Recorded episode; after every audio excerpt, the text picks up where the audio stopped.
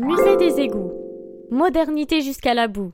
500 mètres de sous-sol pour découvrir l'histoire des égouts et comprendre comment depuis Lutèce, la ville gère ses eaux usées et s'alimente en eau potable. Sexy, non?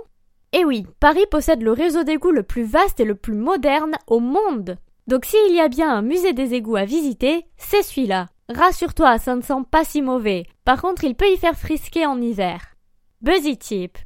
Si tu visites le lieu tout seul, ça ne vaut pas trop le coup. Participe plutôt à l'un des tours avec un guide égoutier.